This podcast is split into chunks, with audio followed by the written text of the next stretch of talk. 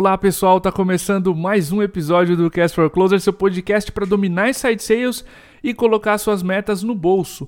Para você que nos ouve pela primeira vez, esse podcast é feito pela MeTime, referência brasileira em inside sales.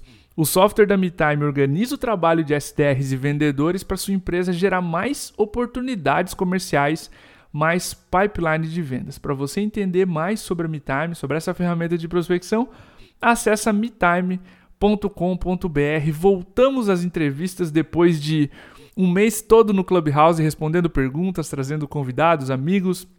A gente volta ao formato que você conhece de entrevistas e o tema de hoje é o universo das vendas B2C. Eu sei que muitos de vocês esperavam por esse tema, vários mandaram um e-mail dizendo cordovês, embora tenha né, é, parcialidades, tenha similaridades, a gente precisa de um conteúdo só disso, a venda é totalmente diferente da venda B2B. Nós ouvimos o apelo de vocês, trouxemos aqui um convidado e uma empresa que estão mandando muito bem nesse tipo de venda. Então, para você que faz venda para pessoa física, para o consumidor final, a venda B2C, fica muito atento, muito atenta a esse episódio. Eu estou falando do André Leite, ele é head de Inside Sales da Alice.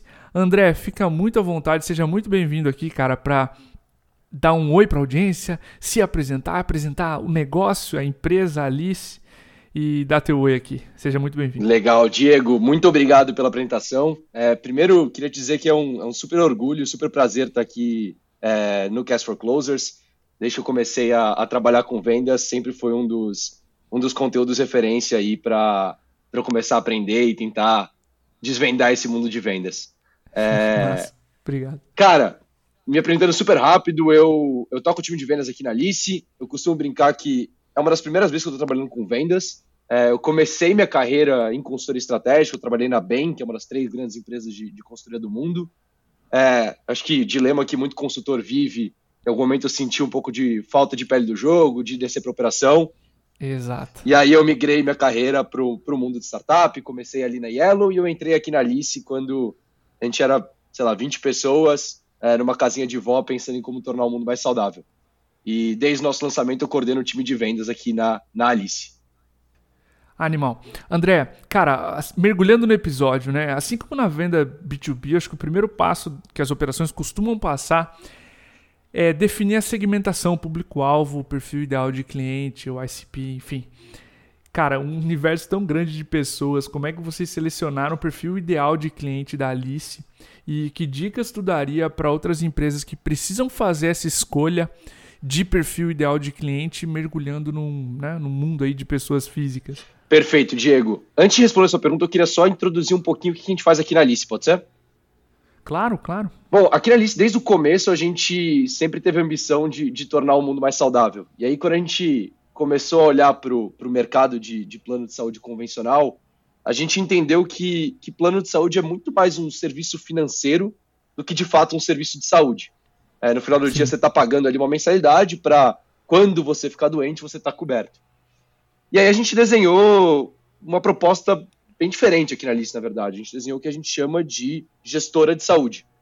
No final, o princípio básico é a gente tem um time de saúde, que é um, um médico ou uma médica, uma prepara, um preparador físico, uma nutricionista e uma enfermeira que te acompanham desde o momento zero, desde que você entra na Alice, ajuda você a definir quais são os objetivos de saúde que você tem e como alcançá-lo. E esse uhum. time de saúde te coordena pelo sistema é, quando você precisar de um hospital, de um laboratório é, ou, de, ou de um médico especialista. E aí o resultado de tudo isso é que hoje a gente já consegue medir que a gente consegue deixar tornar, a gente consegue deixar as pessoas mais saudáveis. Então, só um dado de exemplo: hoje 71% das pessoas, depois de 60 dias na Alice, reportaram que já enxergam uma melhora na qualidade de vida, 80% delas já tem uma melhora na saúde mental. Então, a gente consegue começar a medir Massa. o resultado do, do, do nosso trabalho. Então, voltando para a sua pergunta, acho que o primeiro ponto é você entender muito bem qual que é o problema que o seu produto resolve. E aqui na Alice a gente percebeu que o problema que a gente resolve é a gente consegue tornar as pessoas mais saudáveis. E aí você tem total razão na sua pergunta. É, o, o, mundo de B2C é muito diferente do B2B. E aí eu aprendi muito isso ouvindo aqui o, o, os seus episódios. Mas no B2B as pessoas costumam focar nas principais oportunidades, naquelas que vão te trazer uma receita maior, você coloca um, um, uma energia maior do seu time nessas oportunidades. E no B2C, pelo menos na forma, no modelo de negócio que a gente vende, no final do dia, cada pessoa contrata um plano. No limite, pode ser uma pessoa que compra para a família, mas no final do dia, cada pessoa compra um plano. É, e aí o que a gente percebeu é, se essa pessoa cumpre alguns requisitos mínimos e que façam sentido ela contratar a Alice, no final do uhum. dia, toda pessoa é uma pessoa que a gente pode tentar tornar mais saudável. Então a gente começou com critérios muito simples e honestamente acho difícil a gente mudar no curto prazo. É, primeiro critério que a gente colocou de pé foi a pessoa precisa mora, morar em São Paulo é, ou passar boa parte da vida dela aqui. Segundo é precisa ser uma pessoa que está procurando um plano de saúde individual. Então não faz sentido uma empresa contratar a Alice ainda. A gente ainda não tem esse produto. Legal. E o terceiro, obviamente, é a pessoa querer se tornar mais saudável. É, o output disso, Diego, é que Dado isso, a gente consegue desenhar personas. Então, existem diversos tipos de pessoa que cumprem esses três requisitos. E o exemplo clássico que a gente costuma usar é, é a pessoa autônoma, né? Que ela precisa comprar o próprio plano, às vezes ela pode morar em São Paulo e ela quer buscar uma vida mais saudável.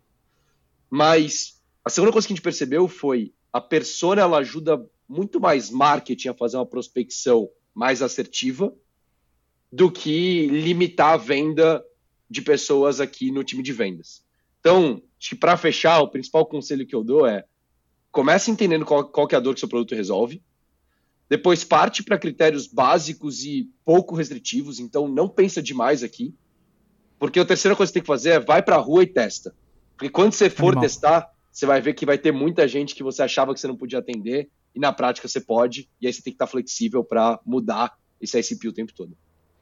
Sensacional esses pontos que tu trouxe, cara. Eu, eu montando o briefing aqui, pensando nas perguntas que eu te fiz, André, eu lembrei de um exemplo que ele descreve no livro Lean Analytics, é, do Alistair Crow e do Ben Yoskowitz. Eles descrevem que lá nos primórdios, caras, antes de ter o grupos do Facebook, existia uma ferramenta chamada Circle of Friends. É o piloto do grupos do Facebook.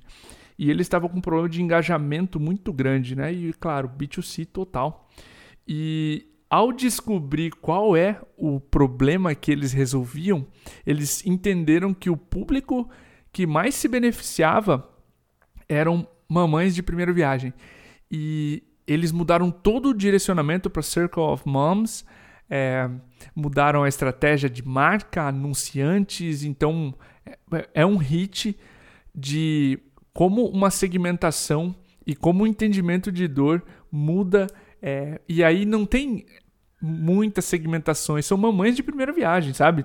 Nasceu o é primeiro isso. filho, qualifica para uma mamãe de primeira viagem. Então eu percebo que no B2C essa qualificação ela não é tão minuciosa, mas tu precisa muito dec decidir, definir quem tem valor com a tua ferramenta, etc. Que aí tu consegue descobrir esses caras mais fáceis, né? Como tu mencionou mesmo. Não, perfeito. Acho que o, e o principal ponto é, às vezes você vai ficar um ano tentando desenhar qual é ICP, principalmente quando você está desenhando o produto ainda. É, e às vezes você põe na rua e você vai descobrir que na verdade é um target totalmente diferente. Então, é, você precisa estar tá aberto para poder mudar no meio do caminho. Ótimos insights, cara. André, uma vez que tu escolheu o perfil ideal de cliente, a busca começa, né? E acho que escolher o motor de tração, o motor de aquisição, é, tem a ver com onde é que esse cliente está e onde ele te dá ouvidos. Como é que foi para vocês escolherem os canais de aquisição da empresa, cara? E por favor, fica à vontade para tocar em marketing ou vendas, tá? É, mas como é que foi decidir o raciocínio, né? De decidir os motores de aquisição da empresa? Muito bom, cara. Acho que o primeiro ponto é a gente está ressignificando um mercado que funciona da mesma forma há mais de 80 anos. Então Legal. tem mais de 80 anos que as pessoas compram plano de saúde da mesma forma. E o segundo ponto é saúde. É, é, é engraçado quando você para para pensar nisso, mas saúde é o bem mais precioso da vida de qualquer pessoa. E mesmo assim, os processos atuais de contratação são extremamente burocráticos. Eu não sei se você já teve a oportunidade de contratar um plano de saúde, Diego. Já, já. É, bom, para quem não sabe, a, vou explicar um pouco como funciona a venda tradicional. Você conversa com um corretor, esse corretor vai te oferecer diversos produtos de empresas diferentes. Todos eles são muito parecidos, muda alguma coisa de cobertura, alguma coisa de carência, de coparticipação. No final do dia, você tem que escolher um daqueles produtos e metade da sua contratação é com o corretor e metade é com a operadora. Então, todo o processo ele é muito longo. É, geralmente demora algumas semanas para você conseguir contratar um plano, sendo que a gente atendeu diversas pessoas que estão há mais de seis meses tentando contratar. Então, o que, que a gente fez aqui no Encarar de Aquisição? Primeira coisa, para a gente era super importante as pessoas conhecerem a marca. Ali isso é um produto Sim. novo no mercado, a gente lançou há, há, há 10 meses. E o segundo ponto foi a gente ter um processo muito humano e muito eficiente. Vou começar pelo primeiro. Para a gente, vendas hoje é inbound, então os clientes vêm até nós, e a gente começou é, bastante focado em performance. Então, se você entrar no, no seu Instagram, no seu Facebook, no YouTube, tem alguma chance de você já ter sido impactado por alguma campanha da Alice. Uma vez que a gente chama a atenção da pessoa e ela vem até o nosso site, nosso foco está muito numa experiência de contratação jamais antes vista nessa, nessa indústria. Então, primeira coisa que a gente faz questão, a gente faz questão de conversar individualmente com cada uma das pessoas para explicar no detalhe como funciona o nosso produto. A gente entende que a gente só vai conseguir transformar a saúde da pessoa se ela estiver muito comprada com o nosso modelo. Então a gente é bastante exaustivo e a gente é extremamente transparente. Desde o nosso contrato, que a gente escreveu de um jeito que você não precisa ser um advogado para conseguir ler e entender, até a gente deixa super claro quais são as coberturas, quais são as carências, se elas existirem. E no final do dia, a gente alinhou um time de operações muito forte e eficiente com um processo inteiro digital. Então, a, o processo acontece digitalmente pelo app, de forma muito rápida, com o apoio e o auxílio de uma pessoa do time de vendas em todas as etapas. E aí o resultado é que a gente não é raro a gente ver pessoas que se inscrevem no site de manhã, depois do café da manhã eles estão conversando com uma das nossas experts, que é a forma como a gente chama os vendedores aqui, são as pessoas que uhum. mais entendem sobre o produto. E depois do almoço ele já está com o plano ativado. Então, é, focar em velocidade, principalmente um atendimento muito humano e muito transparente, é, tem ajudado muito a gente também. Ótimo. Modelo de aquisição, então, por, por performance, por mídia. É, eu, eu fiz o simulador, tá? Então tem lá um simulador no site e aquisição total inbound, né? Eu acho que uma dica que eu daria, André, entender precificação, se dá para fazer e-commerce, se exige vendedor, por exemplo, no caso de vocês, exige pela experiência que vocês querem passar, né? Não só um chatbot com, com preenche aqui os dados e boa, né? E entender se o modelo para de pé, claro, com um vendedor, de repente com uma pré-venda. Acho que isso fundamental para decidir ticket, porque é mais sensível no B2C, né? Tu tá concorrendo com a, um budget de uma pessoa, não de uma empresa. Então, entender se precificação e modelo matemático param de pé. Incrível, Diego. Se eu puder só complementar dois pontos aqui. Por favor. É, essa foi a primeira pergunta que a gente fez, e aí a história engraçada aqui da, da Alice é que a gente tinha essa premissa, que a gente lançaria com produto self-checkout. A pessoa faria tudo online, sem ajuda. E a gente percebeu que não funciona, pelo menos no nível de maturidade que a gente está hoje, porque, primeiro, é um bem muito precioso, é, é um investimento recorrente que a pessoa tem que fazer e ela tem que estar tá muito confiante que aquele produto de fato vai cuidar da saúde dela.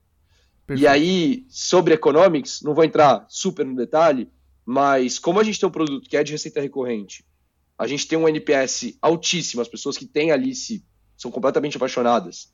Consequentemente, nosso churn é baixo, é, o modelo para de pé de você investir num time de aquisição que vai oferecer uma experiência incrível para o cliente. Massa. Cara, ICP canais escolhidos, passo importantíssimo agora é o que dizer na prospecção. Qual o discurso comercial? O que, que eu começo falando para um cliente, pessoa física, cara? E, né, no meio de uma infinidade de escolhas que ela tem, de acordo com o momento de vida, casar, comprar uma bicicleta, ser mais saudável, trocar o plano de saúde, é, enfim, como é que vocês fazem para descobrir quais prioridades, qual a temperatura, o interesse do lead, cara? Demais. Acho que, Diego, você já trouxe um pouquinho, mas, de fato, nossa, nossa venda ela começa lá no nosso simulador. E aí o nosso primeiro grande termômetro, se, se aquele lead ele quer ir para frente, não, se aquela pessoa quer contratar ou não, é logo na sequência do simulador a gente conversa com ela, é, manda uma mensagem para ela e tenta agendar um papo é, com Legal. um dos nossos experts. Esse é o principal termômetro. A pessoa que já leu as informações do site, viu o resultado do simulador, viu o preço e tá afim de saber mais, a gente entende que é o paralelo à levantada de mão é, em outros negócios. E aqui que a gente entende que aquele, aquela pessoa é, é um lead quente. E aí você entra para o discurso. De novo, a gente faz questão de conversar pessoa a pessoa e focar muito numa venda muito humanizada. Então, de novo, a gente está é, mudando a forma de um mercado que é igual há muito tempo. Então, a gente explica exatamente como que é essa forma de cuidar de saúde que uma gestora de saúde propõe. Entra super no detalhe de todas as dúvidas que ele pode ter e, principalmente, entende também qual que é a dor que ele quer resolver. Para a gente, vendas é a porta de entrada para o cuidado que essa pessoa vai ter com o time de saúde.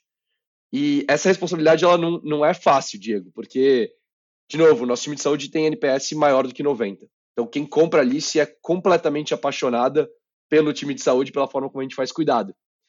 É, e isso eu foco muito com o meu time.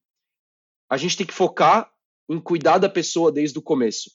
E aí eu gosto sempre de contar um dos casos que foi uma das primeiras vendas que a gente fez e foi quando a gente falou que a gente estava indo para o caminho certo. A gente sempre faz uma pesquisinha rápida no final para entender como foi a experiência de contratação da pessoa.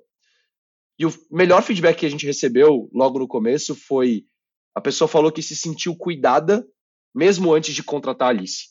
E aí foi nesse momento que a gente falou, cara, a gente está indo no caminho certo. E a consequência, e a gente só consegue fazer isso porque a gente adotou uma estratégia de ter um time de vendas é, 100% interno. Então, isso facilita muito, porque o time está alinhado com a cultura, está alinhado com a, com a, missão de tornar as pessoas mais saudáveis, está com a, a, pele em jogo ali e, e uhum. quer oferecer o melhor para a empresa dar certo e continuar dando certo. É, e aí o resultado final é hoje a gente tem esse índice de satisfação numa escala de 0 a 5 do processo de contratação. É, a nota está em mais de 4,7. E os principais elogios são: fui super bem atendido, com um sorriso no rosto, a expert tirou todas as minhas dúvidas, me acompanhou, é, me ajudou a tomar a decisão certa. Então, é, a gente entende que investir numa venda muito humanizada e focar em experiência é a forma de você ter como consequência a venda. Animal. Cara, pra gente fechar, eu tenho duas curiosidades, eu separei em duas perguntas intencionalmente. Tá? A primeira delas é o orçamento, né? Se já é um problema em B2B, onde a gente tem orçamentos de quatro, de seis casas decimais, eu imagino lutar por o budget de uma pessoa física, que normalmente é algumas ordens de grandeza menor. Como é que vocês tratam o orçamento, cara, no processo comercial? Demais, é, Diego. Vamos lá, acho que se quem está ouvindo a gente está fazendo venda B2C, provavelmente é uma dor que sente bastante e você tem super razão. Acho que a grande diferença aqui do B2B para o B2C é que o orçamento de pessoas físicas é bem menos flexível uhum, do que o orçamento de uma uhum. empresa. Sim. Principalmente quando você está falando de um produto que ela tem uma mensalidade recorrente. Ela tem um salário, ela tem as contas fixas do mês que ela sempre paga, e ela só vai comprar seu produto se o seu custo fizer sentido encaixar dentro desse orçamento. Ela não consegue flexibilizar tanto. E aí eu acho que quando a gente fala de venda B2C, e aqui independe de qual é a classe social que você está focando, qual que é o seu pricing. É, eu acho que tem sempre pelo menos três tipos de lead. Acho que tem aquela pessoa que tem o um orçamento e está de acordo com o preço que você está cobrando. Tem aquela pessoa que tem o um orçamento, mas ela acha que o seu produto não vale aquele preço. e tem pessoas que não têm seu orçamento. E aí eu vou, vou trazer um exemplo pessoal que eu estou vivendo agora. Eu vou me mudar esse mês. Então, eu acabei de passar por um processo decisório de como escolher um apartamento para alugar. Isso ficou muito claro, Diego, para mim, porque eu vi alguns apartamentos que estavam cabiam no meu bolso e eu gostei. Eu vi alguns apartamentos que cabiam no bolso, mas eu não achava que o preço valia porque a localização era ruim ou porque ele não era muito bem iluminado, então é, não fazia sentido apesar de caber no orçamento. E eu também vi alguns, alguns apartamentos que eu olhava e falava, cara, eu queria muito poder morar aqui, mas infelizmente eu não tenho dinheiro para isso. E nesse momento, esses, esses apartamentos já automaticamente saíram da, do meu processo decisório. De quais são os pontos que eu queria trazer aqui? Primeiro, se você tem, se a, se a pessoa já te falou que ela não tem orçamento para contratar seu produto, eu acho que você está fazendo um, um, desfavor de tentar empurrar aquela venda. Por dois motivos. Primeiro, que você está gastando energia numa venda que provavelmente não vai acontecer. E segundo, que se você conseguir empurrar essa venda, ela vai ter sido zero consultiva. No final do dia, você vai vender uma solução que não é ótima para o seu cliente. Você pode até conseguir a venda ali no curto prazo, mas no médio e no longo prazo esse cliente não vai ficar com você e você não vendeu um produto que faz sentido para ele. E, e para mim, uma venda só acontece quando é, faz sentido para quem está vendendo e para quem está comprando. Trazendo um pouco para a realidade da Alice. A gente, primeiro ponto, e foi um pouco que eu falei na resposta anterior, é, o simulador ajuda muito a gente a oferecer o produto certo para a pessoa certa. Então, a partir do simulador, eu consigo já escolher os produtos que fazem mais sentido para cada uma das pessoas. Se a pessoa, depois de ver as informações que a gente deu no site, viu as informações do produto, ela topa ir adiante, passa a ser papel do time de vendas mostrar qual que é o valor da Alice perante as outras opções que ela tem disponível. Legal. E aí, honestamente, quando ela entende que a Alice é uma gestora de saúde, ela está comparando com um plano tradicional que ela vai usar só quando ela ficar doente, o preço deixa de ser uma discussão. Massa isso.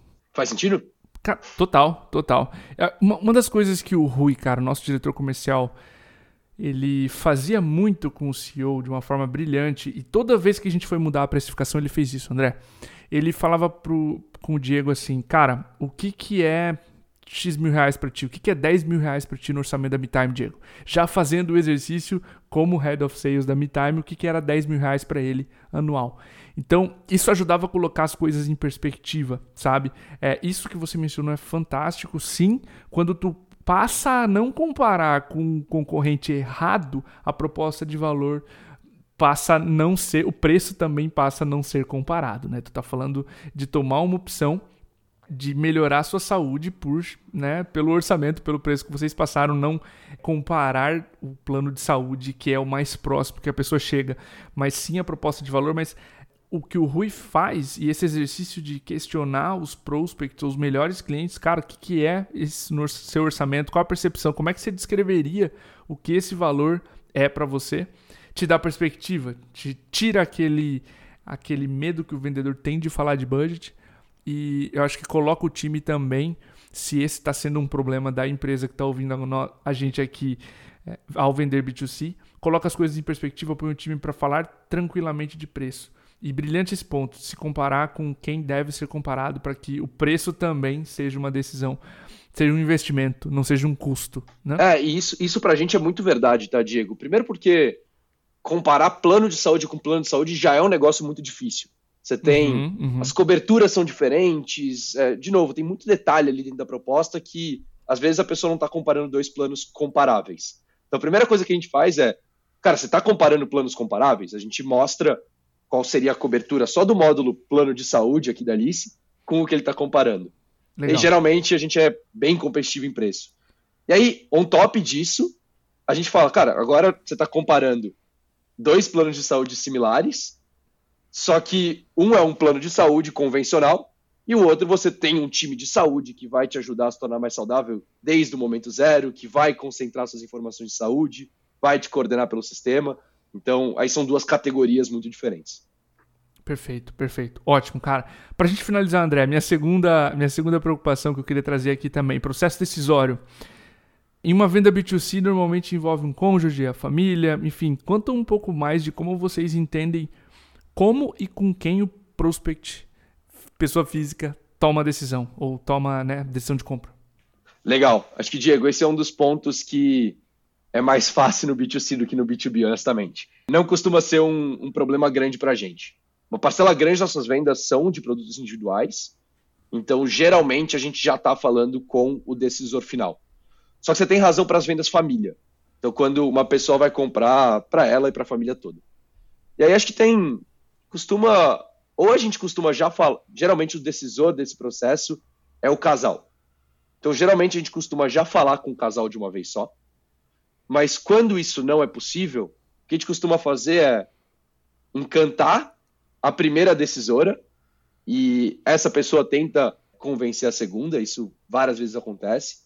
Mas também pode acontecer a gente fazer o pitch para uma pessoa e ela pedir para a gente conversar com quem vai tomar a decisão junto com ela. E aí, obviamente, é, a gente faz o pitch duas vezes, não tem o menor problema, mas encontrar quem é o decisor não costuma ser um desafio muito grande para a gente.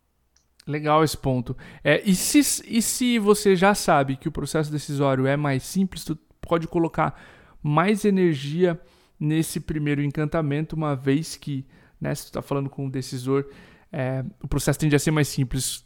Concordo contigo. Esse normalmente, quanto maior o dinheiro envolvido, quanto maior a quantia financeira envolvida, maior a percepção de risco. Então, ao né, se falar de uma venda B2B que vai envolver milhões, você vai colocar um monte de gente na sala. E aí o risco percebido é muito alto, né? Não pode dar errado, senão várias cabeças vão rolar, o processo decisório mega complexo. Exato. Mas tem razão, o processo, o processo decisório, ao menos na venda B2C, tende a ser mais simples. Eu acho que é, um, é uma silver line, uma notícia boa aí para quem faz a venda B2C. Cara, André, só posso te agradecer pelo tempo, cara, pela aula aqui. Ficou muito mais claro, acredito, para quem está ouvindo também, né? É, como conduzir uma venda B2C, como procurar seus diferenciais, escolher quem quem ressoa, quem brilha os olhos com a sua proposta comercial ou sua proposta de valor, comparar com as coisas e os concorrentes certos, ajudar o cliente a tomar decisão. Isso tudo ficou muito claro aqui no podcast. Eu queria te agradecer teu tempo. Fica à vontade, cara, para deixar teu contato, teu LinkedIn, o site da Alice, onde as pessoas conseguem te achar, enfim, para eventualmente bater um papo, conhecer a Alice ou né, fazer só um benchmark contigo. Demais, Diego. Cara, primeiro eu que agradeço o convite, foi sempre aprendo muito com vocês e até aqui, no, eu mesmo falando, também aprendi demais com, com os seus pontos, então super obrigado. Quem se interessa pela Alice, vocês podem encontrar a gente no alice.com.br. Lá você vai encontrar o simulador que a gente falou tanto aqui no, tanto aqui no, uhum. no podcast. E você também vai poder entrar em contato com o nosso time de vendas. Meu LinkedIn eu tenho meus dois nomes do meio um pouquinho mais complexos, então é André Weinberg Gomes Leite. Se você procurar André Leite Alice, vai ser um pouquinho mais fácil de achar. Super disponível também para entrar em contato com qualquer pessoa. Meu e-mail também é leite.alice.com.br. Também super aberto a marcar um papo com qualquer um que quiser entender um pouquinho mais sobre B2C. Maravilha. Pessoal, para você que ouviu esse episódio até agora, meu abraço, meu muito obrigado e até o próximo. Muito obrigado, Diego.